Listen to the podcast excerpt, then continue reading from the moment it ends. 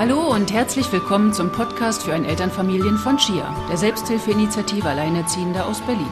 Wir möchten euch und Ihnen damit Anregungen geben, persönliche Erfahrungen teilen und Unterstützungsmöglichkeiten aufzeigen. Heute geht es um das Thema Herausforderungen in der Beziehungsgestaltung zwischen Mutter, Vater und Kind in der Einelternfamilie. Gesprächspartner sind heute Stefanie Gottwald, ehemals bei SCHIA tätig. Sie ist Psychologin und Familientherapeutin und Melanie Postleb, immer noch bei SCHIA tätig und Sozialwissenschaftlerin und systemische Beraterin in Ausbildung. Hallo Melanie. Hallo Stefanie. Ja, mit der Geburt eines Kindes ändert sich ja vieles. Eigene Bedürfnisse müssen zurückgestellt werden, der Lebensrhythmus und bisherige Gewohnheiten ändern sich, neue Abläufe und Kompetenzen müssen ausprobiert und erlernt werden. Viele verantwortungsvolle Entscheidungen müssen getroffen werden. Es braucht Zeit, sich an den Alltag mit einem Kind zu gewöhnen, das Kind und seine Bedürfnisse kennenzulernen und den Bedürfnissen des Kindes gerecht zu werden. Und es braucht Zeit, in die neue Rolle als Mutter oder Vater hineinzuwachsen und den eigenen Weg zu finden, diese Rolle auszufüllen. Wird man aufgrund einer Trennung alleinerziehend, kommt eine zusätzliche große Herausforderung hinzu. Die Trennung geht in der Regel mit tiefen Verletzungen einher, bringt Trauer oder Wut mit sich oder aber Ängste, Zweifel, Unsicherheiten, Enttäuschung, die Angst vor Einsamkeit zum Beispiel oder Verlustängste oder Existenzängste oder die Unsicherheit darüber, was für eine Familie man nun sein kann, wenn man enttäuscht ist, dass es nicht geklappt hat, eine glückliche Kleinfamilie zu sein. Gleichzeitig stellen sich in der Trennungssituation Fragen rund um die Gestaltung des Umgangs der Elternteile mit dem Kind, Fragen rund um Unterhalt, Scheidung oder die weitere Wohn- und Arbeitssituation. Zusammengefasst, das sind viele komplexe und schwierige Aufgaben auf einmal. Und noch dazu für immer bzw. auch immer wieder aufs Neue. Zum einen dem Kind als Vater oder Mutter gerecht zu werden, dann gleichzeitig die Trennung zu bewältigen und noch dazu vernünftige Entscheidungen für die Zukunft zu treffen. Das gemeinsame Kind bzw. die Kinder sind bei allem darauf angewiesen, dass die Eltern in seinem Sinne handeln und seine Bedürfnisse berücksichtigen. Genau, und das eben nicht nur bei Trennung, wie du gerade schon gesagt hast, sondern eben auch, wenn von vornherein die eine Elternfamilie besteht, sei sie nun frei gewählt oder durch andere Umstände direkt schon so entstanden. Es ist eine riesige Herausforderung, auf, auf Erwachsenenebene eben erstmal zu schauen, wir als Paar, wenn wir mal ein Paar waren, wir als Eltern, die wir ja bleiben, vielleicht auch gerade wenn die eine Elternfamilie ja von Anfang an besteht, ähm, der Umgang damit, dass man nie ein Paar war und ähm, ja, da vielleicht noch Wünsche, Hoffnungen, Erwartungen dran gekoppelt sind. Ja, da gibt es eine ganze Bandbreite auch Definitiv. An, an Voraussetzungen, an Definitiv. Beziehungskonstellationen ja. und entsprechend eben auch ja, komplexe, äh, ganz unterschiedlich komplexe Herausforderungen, die sich dann stellen. Und es ist auch gar nicht so einfach, das auseinanderzuhalten. Vom Prinzip her wohnt es uns ja inne, dass, dass wir gern zu zweit durchs Leben gehen wollen. Und da ist quasi schon mal so der, der, die erste Enttäuschung, der erste Knackpunkt, sei es, dass es nicht zustande gekommen ist, sei es, äh, dass es beendet wurde und dann aber weiterhin aneinander gebunden zu sein und das verantwortungsvoll dann zu gestalten, ja, um zu gucken, okay, wo sind wir jetzt gerade auf Paarebene, wo tragen wir da noch Kämpfe aus? Wie, wie wird das übers Kind ausgetragen? Weil das ist natürlich ähm, das Einfachste, ja, darüber bestimmte mhm. Knöpfe zu drücken um dem anderen, ob nun bewusst oder unbewusst, auf jeden Fall nicht mal dem, dem anderen noch weh zu tun, aber noch Einfluss zu üben. Ne? Weil letztendlich, man trennt sich ja, um nicht mehr miteinander ja, durchs Leben gehen zu müssen und Abhängigkeiten aufzukündigen und dann aber an der Stelle immer noch abhängig voneinander zu sein, was man ja ist, wenn es um eine gute gemeinsame Elternschaft gehen soll.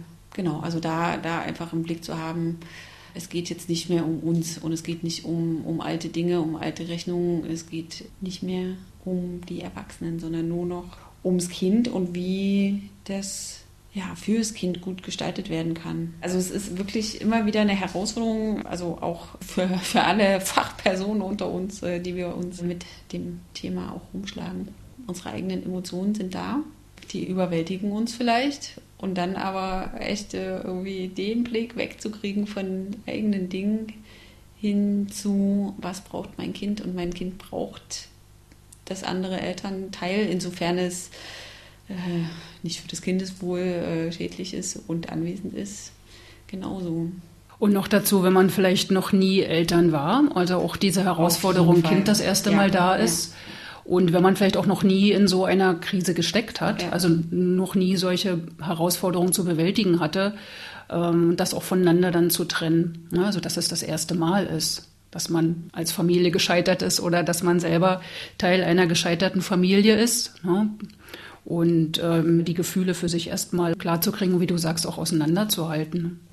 Beziehungsweise ja nicht nur quasi das, das Bild der gescheiterten Kleinfamilie, sondern auch die bewusste Entscheidung dafür, für die man ja auch Verantwortung übernimmt, bei all dem Schmerz, der vielleicht trotzdem entstehen kann, ne? weil ich natürlich, ähm, gibt es genug äh, Beispiele aus, aus unseren Beratungen, weil ich natürlich sehe, okay, andere sind äh, zwei Elternfamilien und happy, happy Kleinfamilie und ich bin es nicht da kann ja auch nochmal ähm, ohne die gescheiterte Kleinfamilie im Vorfeld äh, trotzdem Schmerz entstehen. Ja, gerade weil äh, eben die Sehnsucht doch äh, in der Regel so stark ist oder dieses Ideal so stark ist, eine glückliche Kleinfamilie zu werden, zu sein, zu bleiben. Das ist ein ganz schöner Punkt, ne? gerade mit dieser Sehnsucht. Das hat natürlich durchaus Auswirkungen auf eine Beziehungsgestaltung. Und da gibt es ja, also ich komme ja aus der systemischen Ecke, da gibt es einfach so, so Beziehungsdynamiken, die eben für die Entwicklung äh, von Kindern nicht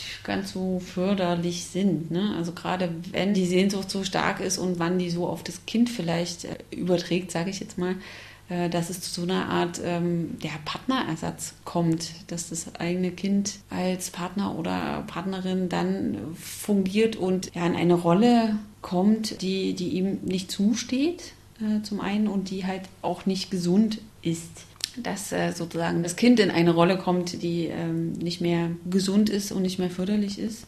Also die Parentifizierung, ja, dass das Kind Partner oder Partnerinnersatz ist und eben nicht mehr zwischen Eltern- und Kindebene klar unterschieden werden kann.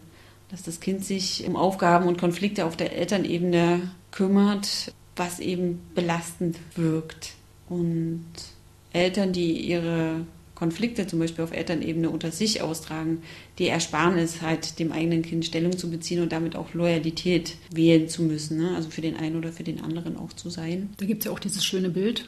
Das Kind ist halb Mama, halb Papa. Und wenn die Mutter den Vater kritisiert vor dem Kind, dass es dann praktisch die Hälfte in ihm kritisiert. Mhm. Und äh, was das Kind eben für seine Identität oder für seine, seine gesunde Entwicklung, was ein großer Störfaktor ausmacht oder was einen großen Stress ausmacht. Ne? Mhm. Ne? Und genauso eben umgekehrt, wenn der, wenn der Vater da der Mutter gegenüber nicht, nicht wertschätzend vor dem Kind redet oder da Handlungen nicht akzeptiert und es auch offen vor dem Kind austrägt, dass es dann einfach das Kind in diesen Loyalitätskonflikt bringt wie du es eben genau. auch beschrieben hast, was seiner Entwicklung einfach nicht zuträglich ist, beziehungsweise was es einfach in großen inneren Stress bringt. Ja, das ist halt auch was, was, was man schnell aus dem Blick verliert. Dass das Kind ja sozusagen nicht einem selber gehört, dass es nicht nur aus einem selber entsprungen ist, sondern eben nur zur Hälfte. Mhm. Ja.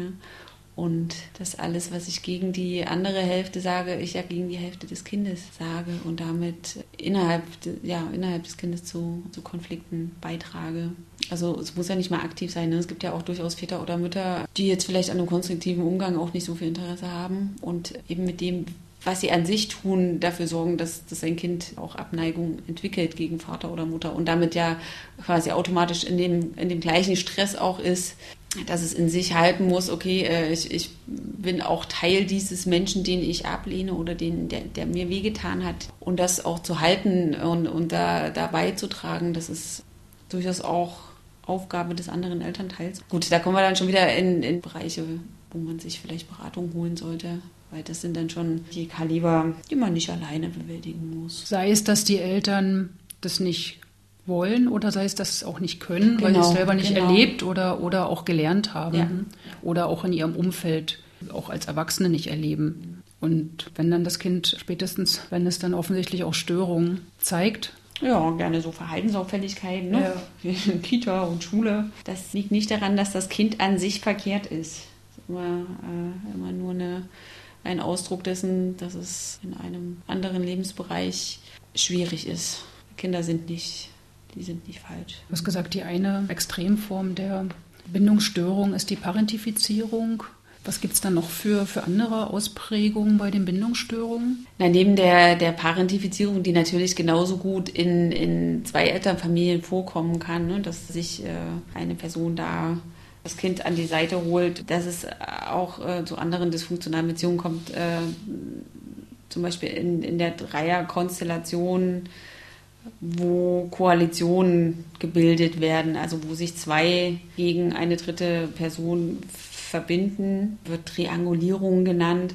Also so ein Klassiker, äh, dass das, dass das Kind ähm, ja, Symptome entwickelt, damit die Eltern sich zum Beispiel nicht trennen. Ne? Weil dann äh, gibt es quasi das Kind, ähm, für das gesorgt werden muss oder um das sich gekümmert werden muss und das muss man dann zusammen machen und es äh, stabilisiert sozusagen die Beziehung der Eltern und das Kind zahlt den Preis der Symptomatik das ist natürlich ein, also in der, in der Entwicklung einfach ein extrem hoher Preis aber auch, dass es äh, Koalitionen gibt, dass das Kind sich mit einem Elternteil verbündet gegen das andere Elternteil. Genau, und dass es auch dann eine dysfunktionale Rolle einfach im System übernimmt. Ja, Stefanie, du hast jetzt von verschiedenen schwierigen Bindungsphänomenen gesprochen, aus Sicht der systemischen Familientherapie. Genau, das sind äh, vom Prinzip so zwei Konstellationen, die so ein Klassiker sind, wo man gut, einfach gut einhaken kann und schön Lösungen finden kann.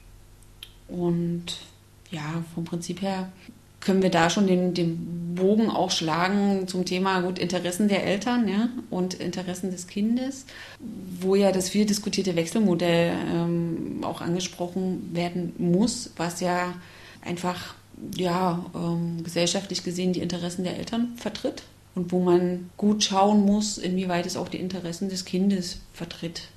Ich hatte zum Beispiel in einer, in einer Beratung hm, eine, eine Einelternfamilie, also da hatte ich auch beide in Beratung, Mutter und Vater. Da lebte das Kind äh, abwechselnd, drei Tage da, vier Tage da und ist eben verhaltensauffällig geworden. Und ich hatte beide im Gespräch die haben das Wechselmodell gefahren. Der Vater hat gesagt, eigentlich ähm, fühlt er sich damit überfordert, weil er gesundheitlich auch sehr angeschlagen war. Die Mutter hat gesagt, äh, ihr kommt es aber sehr zu Passe, weil sie ein sehr autonomer Mensch ist und auch ihre Zeit braucht, ihre freien Tage und Abende, um dann wieder für das Kind sorgen zu können. Wo eben eine absolute Diskrepanz äh, entstanden ist. Ne? Also das Kind hat ganz klar symbolisiert, äh, ich brauche mehr Mama wo man da eben mit den Eltern dran arbeiten kann. Okay, wer kann jetzt hier welche Kompromisse eingehen, weil es geht nicht mehr um euch Eltern. Es geht darum, ne, Fokus Kind. Dieses Kind ist auffällig geworden, weil es ihm nicht gut geht. Und ihr müsst jetzt hier was ändern, weil ansonsten äh, habt ihr ein Kind, was in einer, in einer für sich unguten Situation aufwächst und weitere Symptome entwickeln wird. Und letztlich ähm, er äh, hat das aber also eine, ganz schöne Entwicklung genommen, ne? weil vom Prinzip her einmal klar und hart ausgesprochen, tut mir leid, es geht jetzt eigentlich auch nicht mehr um euch, sondern in dem Falle nur noch ums Kind. Was braucht das Kind, damit es sich gut entwickeln kann? Ja, und wo die beiden dann angefangen haben, wirklich Kompromisse zu finden, ne? mit, okay, dann eine Nacht weniger bei Papa. Und da sich auf den Weg zu machen, sozusagen die, die, die bittere Pille zu schlucken, die eigenen Bedürfnisse für einen gewissen Zeitraum in einem gewissen Maße zurückzustellen. Weil letztlich ist es das ja im Großen und Ganzen. Wir werden Eltern und dann gibt es erstmal Bedürfnisse eines komplett abhängigen Wesens. Ein anderes Beispiel aus der Beratungspraxis. Das ist mir schon mehrmals passiert, dass die alleinerziehenden Mütter kamen und über ihr problematisches Kind geredet haben. Also mhm. das, das Kind, was, was wütend ist, was aggressiv ist, ja. was sie nicht verstehen. Wenn wir dann Stück für Stück herausgearbeitet haben, was sind denn gerade die Lebensumstände des Kindes? Was für Beziehungen hat das Kind, liebevolle Beziehungen? Wie viele Konflikte erlebt es und so weiter, dass dann doch auch in einem einen Fall eben rauskam, die Mutter ist Vollzeit arbeitend, der Vater steht nicht zur Verfügung. Sie macht den Riesenspagat, ist beruflich auch äh, überfordert, ist im Stress und das kriegt das Kind natürlich ab. Kein unterstützendes Umfeld ist da. Also da äh, dann nochmal zu schauen, wie kann hier in kleinen Schritten daran gearbeitet werden, dass es beiden besser geht. Und das Kind auch da entsprechend in den, in den Blick zu nehmen, dass es nicht eben der, dasjenige ist, was das Problem darstellt, sondern die Lebensumstände und, und die Bedürfnisse des Kindes einfach auch mehr zu berücksichtigen, sich der bewusst zu sein. Und in dem einen Fall war es so, sie hat gemerkt, Mensch, wenn sie ihrem Kind am Abend einfach noch mal eine Viertelstunde Aufmerksamkeit gibt, wie viel das schon ausmacht. Mhm. Ja, oder wenn sie für sich einen Ausgleich findet oder an ihrer Arbeitssituation versucht, was zu verbessern. Ne, so war es in dem einen Fall. Und in dem anderen Fall eben auch zu sehen, wie wenig Struktur dort im Alltag da ist, an dem sich das Kind orientieren kann. Und von daher da auch wenig Grenzen und ständige Grenzüberschreitung des Kindes in Form von Aggressionen und so weiter. Ne? Das ist ein schönes Beispiel. Da fällt mir auch noch ein, eine Situation ein in der Beratung. Auch eine alleinerziehende Mutter ohne, ohne anwesenden Vater. Und es ging um die, um die Situation am Morgen mit dem Anziehen. Es war Kind irgendwie vier und es Riesentheater gibt mit dem Anziehen, dass es sich nicht anzieht und nicht fertig macht und da schon quasi der Tag schon morgens gelaufen ist wo wir herausgearbeitet haben, worum geht es denn eigentlich? Ne? Also wo, wo die eigenen Überzeugungen und, und äh, Leitsätze im Kopf waren, ich muss geradlinig sein, ich muss konsequent sein, das Kind ist vier, es muss sich selber anziehen, es kann sich selber anziehen, also muss es sich auch selber anziehen und ich muss darauf bestehen und da ganz klar bleiben wo wir dann quasi äh, daran gearbeitet haben, dieses Ausrasten am Morgen mit diesem Anziehen kann auch durchaus ein Signal sein, hey Mama, ich brauche da noch was von dir. Und zwar nicht, weil ich mich nicht selber anziehen kann, sondern weil ich vielleicht über dieses angezogen werden nochmal von dir Zuneigung bekomme, Zuspruch mhm. bekomme, Aufmerksamkeit bekomme. Und dann geht es nicht darum, dass man nicht konsequent war oder, oder das Kind in der, in der selbstständigen Entwicklung einschränkt, sondern um ein, ein Bedürfnis nach Kontakt und Nähe, was darüber ausgedrückt wird und was, was zu einer Entspannung beiträgt, wenn sich, wenn sich die Mutter nochmal darauf einlassen kann. Und das ist ganz schön, weil die, da habe ich später ähm, tatsächlich über Ecken nochmal die Rückmeldung bekommen, dass sie das ausprobiert hat und dass es die morgendliche Situation so dermaßen entspannt hat, wo ich halt echt nur sagen kann, ja, ähm, also bei allem, was man so an, es muss doch aber und es, es soll doch und, und wie, wie ne, soll, soll es sein, dass man nochmal selber guckt, was funktioniert denn für uns gut.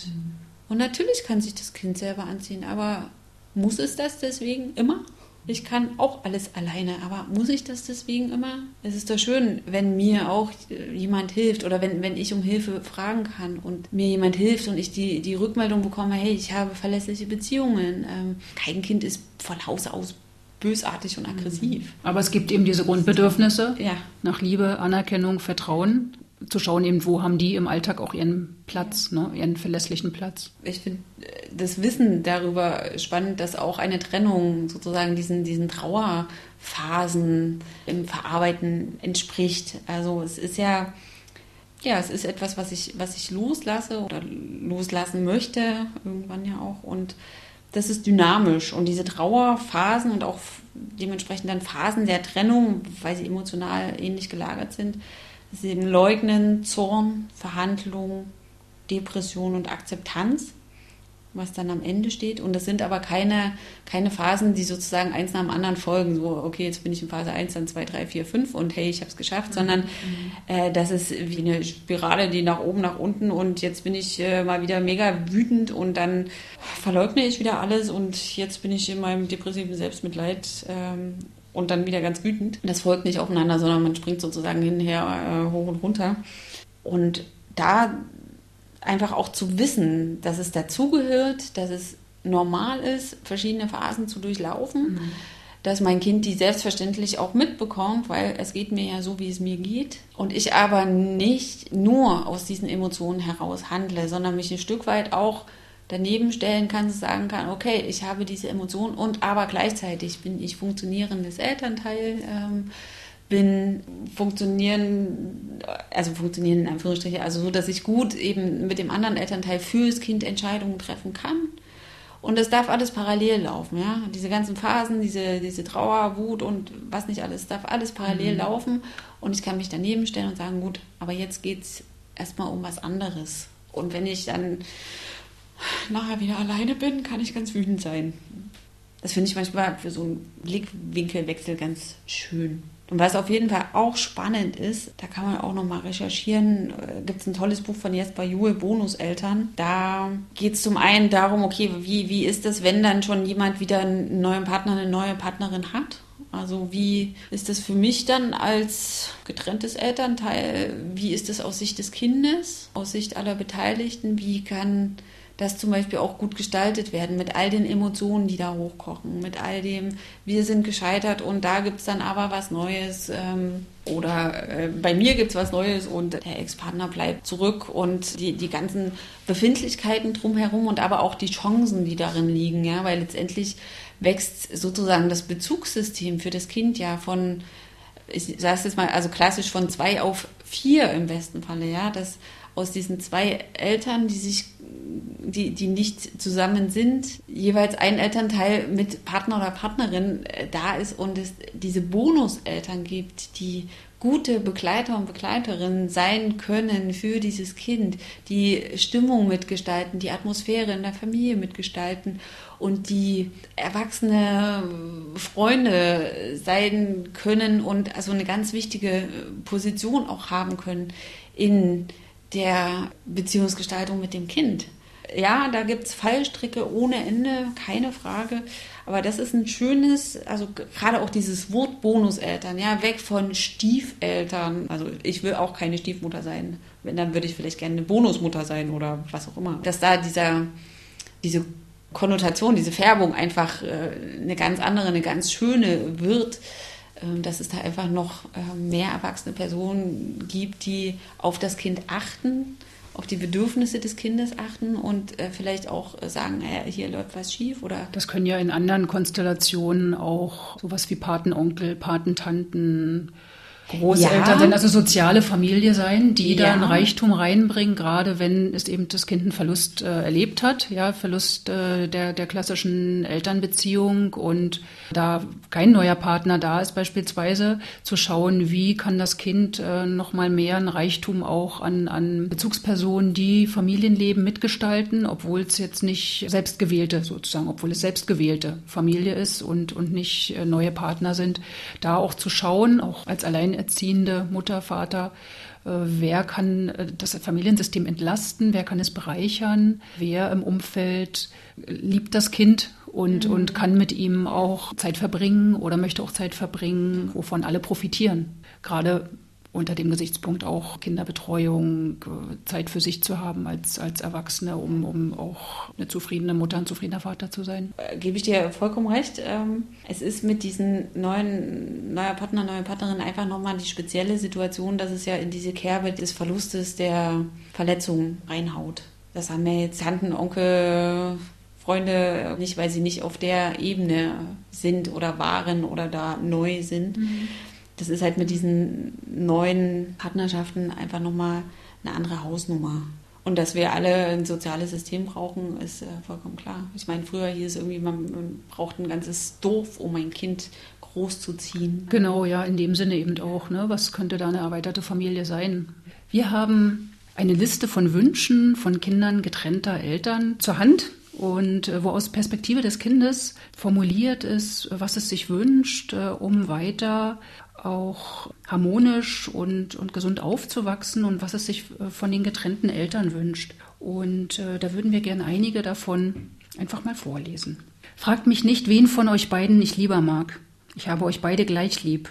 Macht den anderen also nicht schlecht vor mir, denn das tut mir weh. Redet miteinander wie erwachsene Menschen, aber redet und benutzt mich nicht als Boten zwischen euch, besonders nicht für Botschaften, die den anderen traurig oder wütend machen. Seid nicht traurig, wenn ich zum anderen gehe. Am liebsten würde ich ja immer bei euch beiden sein, aber ich kann mich nicht in zwei Stücke reißen, nur weil ihr unsere Familie auseinandergerissen habt. Seid nicht enttäuscht oder böse, wenn ich beim anderen bin und mich bei euch nicht melde. Ich habe jetzt zwei zu Hause. Die muss ich gut auseinanderhalten. Sonst kenne ich mich in meinem Leben überhaupt nicht mehr aus. Gebt mich nicht wie ein Paket vor der Haustür des anderen ab. Bittet den anderen für einen kurzen Moment rein und redet darüber, wie ihr mein schwieriges Leben einfacher machen könnt. Wenn ich abgeholt oder gebracht werde, gibt es kurze Momente, in denen ich euch beide habe. Zerstört das nicht dadurch, dass ihr euch anödet oder zankt. Und streitet euch nicht vor mir. Seid wenigstens so höflich miteinander, wie ihr es zu anderen Menschen seid und wie ihr es auch von mir verlangt. Erzählt mir nichts von Dingen, die ich noch nicht verstehen kann. Sprecht darüber mit anderen Erwachsenen, aber nicht mit mir. Lasst möglichst viel in meinem Leben so, wie es vor eurer Trennung war. Das fängt bei meinem Kinderzimmer an und hört auf bei den kleinen Dingen, die ich ganz allein mit Mama oder Papa gemacht habe. Seid fair zu dem neuen Partner, den einer von euch findet oder schon gefunden hat. Mit diesem Menschen muss ich mich ja auch arrangieren. Das kann ich besser, wenn ihr euch nicht gegenseitig eifersüchtig belauert. Es wäre sowieso am besten für mich, wenn ihr beide bald jemanden zum Liebhaben findet. Dann seid ihr nicht mehr so böse aufeinander. Das sind insgesamt 20 Bitten, die im Internet gefunden werden können unter www.karin-jeckel.de. Die hat auch das Urheber- und Copyright. Genau, jetzt ähm, kommen wir leider schon zum Schluss dieser Sendung und wollen gern zum Schluss nochmal ein paar Unterstützungsmöglichkeiten aufführen. Ja, um sich ein bisschen zu informieren oder vielleicht, wenn ihr festgestellt habt, ach Mensch, an der einen oder anderen Stelle, hm, es zuppelt und zuckt und äh, zappelt. Wir wollen da mal drüber reden. Vielleicht wäre eine Begleitung ganz schön. Das kann man zum Beispiel bei Erziehungs- und Familienberatungsstellen anfragen oder auch bei speziellen Beratungsstellen für Alleinerziehende, wie Schia das ja ist. Dann gibt es noch ganz interessante Literatur. Das äh, Buch Bonuseltern von Jesper Juhl hat äh, Stefanie äh, ja eben schon vorgestellt. Aber auch der Herbert Renz-Polster und die Emmy Pickler sind da ganz spannende Autoren bzw. Autorin, genau, Herbert Renz-Polster, der ganz viel zu der Entwicklung der Kinder geschrieben hat. Und die Emmy Pickler, die sich mit Kleinkindpädagogik beschäftigt hat. Genau, und dass Kinder eigentlich, dass es ihnen innewohnend ist, sich entwickeln und entfalten zu wollen und dass man gar nicht viel dazu tun muss, sondern sie das einfach tun in, dem, in einem entsprechenden anregenden Umfeld. Dann gibt es beispielsweise kostenlose Elternbriefe des Arbeitskreis Neue Erziehung, wo wirklich für die ersten Lebensjahre in regelmäßigen Abständen aus Perspektive des Kindes beziehungsweise die, die kindliche Entwicklung, der kindliche Entwicklungsstand sehr äh, lebensnah und mit Beispielen untermauert beschrieben wird. Und äh, das liest sich wirklich sehr anregend und, und gut durch. Am Anfang gibt es sogar jeden Monat. Das ist total beeindruckend. Hm. Also es gibt verschiedene Kurs- und Workshop-Angebote. Die können von einem Tag bis zu mehreren Wochen dauern. Über mehrere Wochen geht beispielsweise der Kurs Kind im Blick, der bundesweit angeboten wird in, von Familienzentren oder aber Erziehungs- Familienberatungsstellen. Und auch der Kurs Starke Eltern, starke Kinder. Mittlerweile gibt es da auch den Kurs Starke Großeltern, starke Kinder. Also hier, hier werden immer mehr Kursangebote eben äh, für Eltern praxisnah entwickelt, um eben beim Thema Erziehung und ja, persönliche Entwicklung zu unterstützen. Sehr schön finde ich auch, also gerade wenn man immer mal abends noch Zeit hat, im Internet zu surfen, ein Blog, das gewünschtetste Wunschkind Wunschkind.de. Vollständiger Titel ist das gewünschtetste Wunschkind aller Zeiten treibt mich in den Wahnsinn. Der lässt sich sehr, sehr gut lesen. Man hat eine Stichwortfunktion. Also ich persönlich habe das sehr geliebt, da zu stöbern und zu gucken und was sagen denn die anderen zu den Themen, die mich beschäftigen. Ja, dann sind wir jetzt leider am Ende angelangt. Wir hoffen, wir konnten euch so die eine oder andere Anregung geben und viel Spaß damit. Genau, vielen Dank. Bis bald. Und alles Gute. Das war die heutige Podcast-Folge. Über Fragen, Wünsche oder Anregungen freuen wir uns per E-Mail an kontakt@schier-berlin.de oder über unsere Webseite www.schier-berlin.de.